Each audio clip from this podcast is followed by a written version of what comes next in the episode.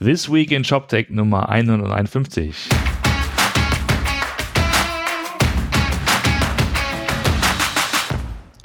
Ja, mein Name ist Roman Zenner und heute wieder in, äh, in der Leitung, in, in Osterstimmung, Martin Möllmann. Moin, Martin. Moin.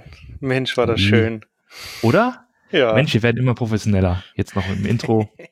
so als, als Oster, Osterei, als Vor, Vor Ostergeschenk. Kleine Überraschung. So. Genau. Was haben wir denn? Ja, was haben wir denn? Ähm, was haben wir denn? Die, die Woche hat, hatte so ein paar kleinere Sachen, ähm, äh, was, was ich ganz spannend fand. Ich habe mich ja nochmal erinnert an die Vorhersagen, die wir getätigt haben. Ich möchte mal gucken, wann das war. Äh, Mitte Februar, da kann man ja schon mal nochmal für 2019 sagen, was so, was alles drin ist. Mit, mit Social Shopping äh, haben wir da schon gut was gerissen. Jetzt kommen äh, die anderen Themen, die, die, ich, die ich ja noch so auf dem Zettel hatte. Ja, also der, der Zenner muss hier noch ein bisschen nacharbeiten. Ja. Ich habe ja noch ein paar Monate Zeit. Genau, du hast ein paar Monate. Es geht um, einmal um das Thema AR, also äh, ähm, Augmented Reality. Ähm, da, kennt, da kannten wir schon Cases wie von Ikea beispielsweise, ähm, dass du dir halt die, die Möbel dir mal in den Raum stellen kannst. Jetzt gab es eine ähnliche Anwendung, gibt es jetzt von Shutterstock. Shutterstock ist ein äh, Anbieter für Stockfotos. Das heißt, äh, die, die haben etwa 250 Millionen Fotos in ihrer Datenbank. Und diese Fotos kannst du jetzt mit der ähm, ähm, iOS-App dir quasi im Raum anzeigen lassen. Das heißt, es ist, funktioniert so ein bisschen ähnlich wie bei Ikea. Das heißt, äh, du hast halt, äh, kannst dir quasi das Bild an die Wand projizieren lassen und dann kannst du so in etwa sehen, wie das an der Wand aussehen würde. Ja. Ja. Äh, man kann das jetzt nicht sehen, ich mache das ja auch gerade zu Hause. Ich habe mir so ein schönes Foto ausgesucht, das ist total toll.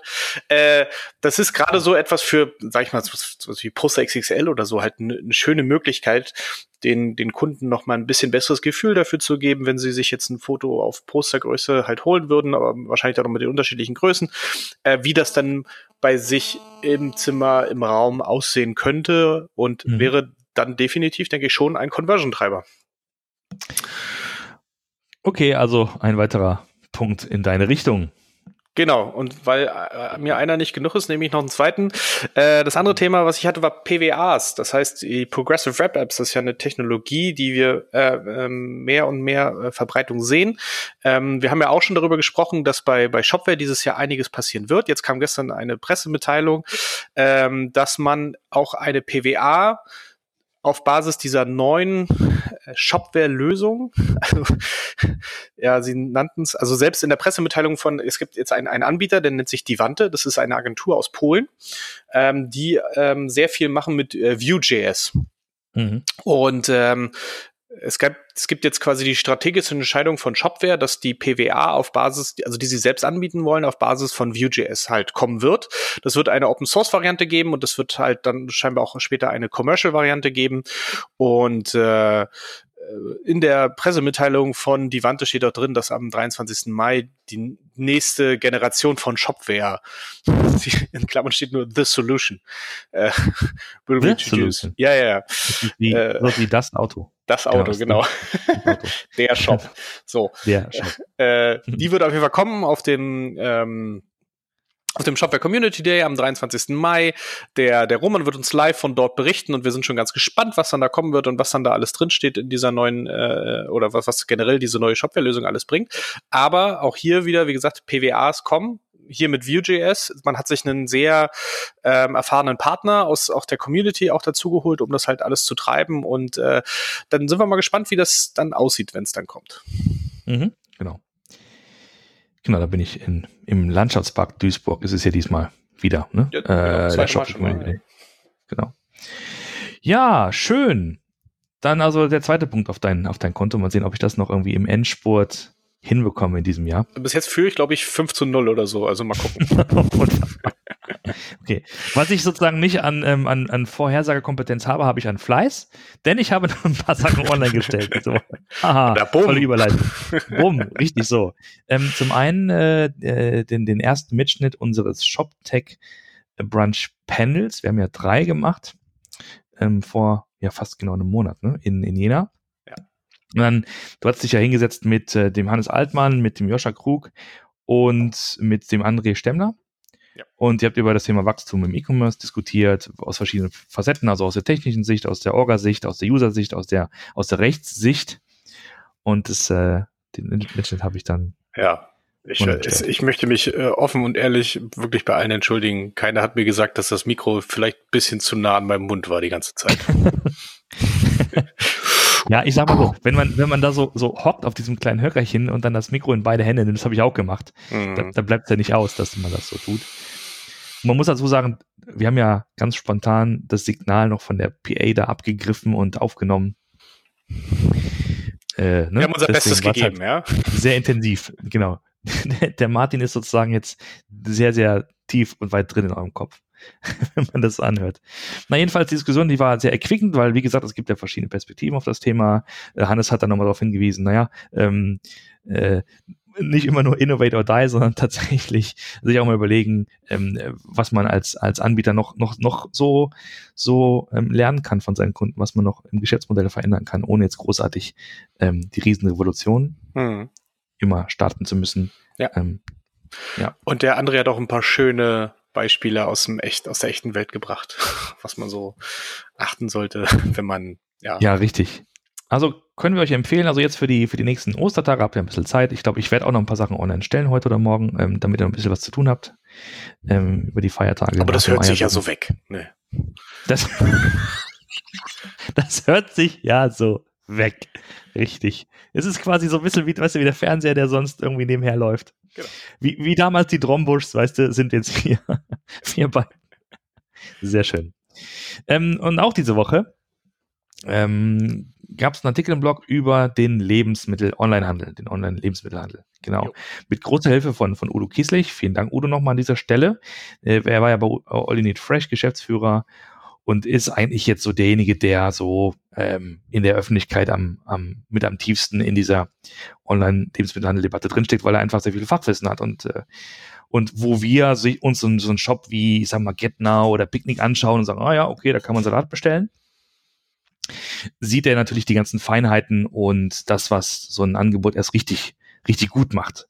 Also sowas wie äh, Auszeichnung von vom MHD zum Beispiel, ähm, oder wie genau die Personalisierung funktioniert oder ob Synonyme bei Suchen vernünftig eingeblickt sind, sodass man, wenn man in Berliner Schrippen sucht, eben auch Brötchen findet oder mhm. Semmeln.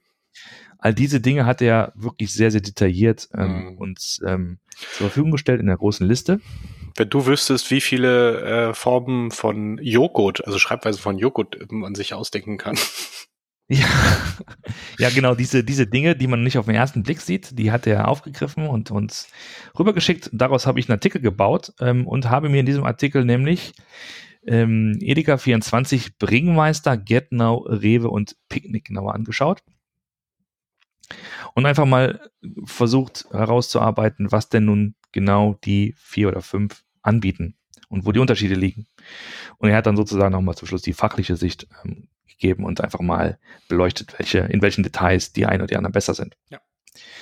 Ist ein sehr langer, langer Long Read. Ähm, also auch was für die Ostertage, wenn man ein bisschen Zeit hat.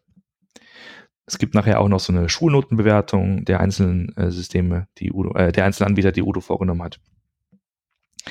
Und ich kann als Fazit sagen, ich fand es ganz erstaunlich, dass wir hier so eine Mischung haben aus, aus Eigenentwicklung und, und Standardsystem tatsächlich.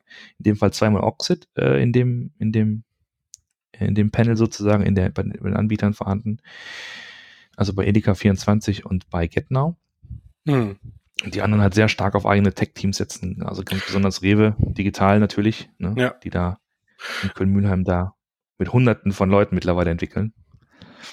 Ja, und da muss man auch dazu sagen, dass Edeka ja eigentlich halt mit Bringmeister selbst noch einen Anbieter hat, äh, was auch eine Eigenlösung ist. Und dann haben sie noch dieses Olivia 2 2.0 oder so, was ja auch nochmal äh, ähm, von, von Edeka Nord, glaube ich, nochmal ein Shopsystem ist, was auch selbst zur Verfügung gestellt wird, was die aber halt alles sehr dezentral halt einsetzen und ja, es ist Kraut und Rüben.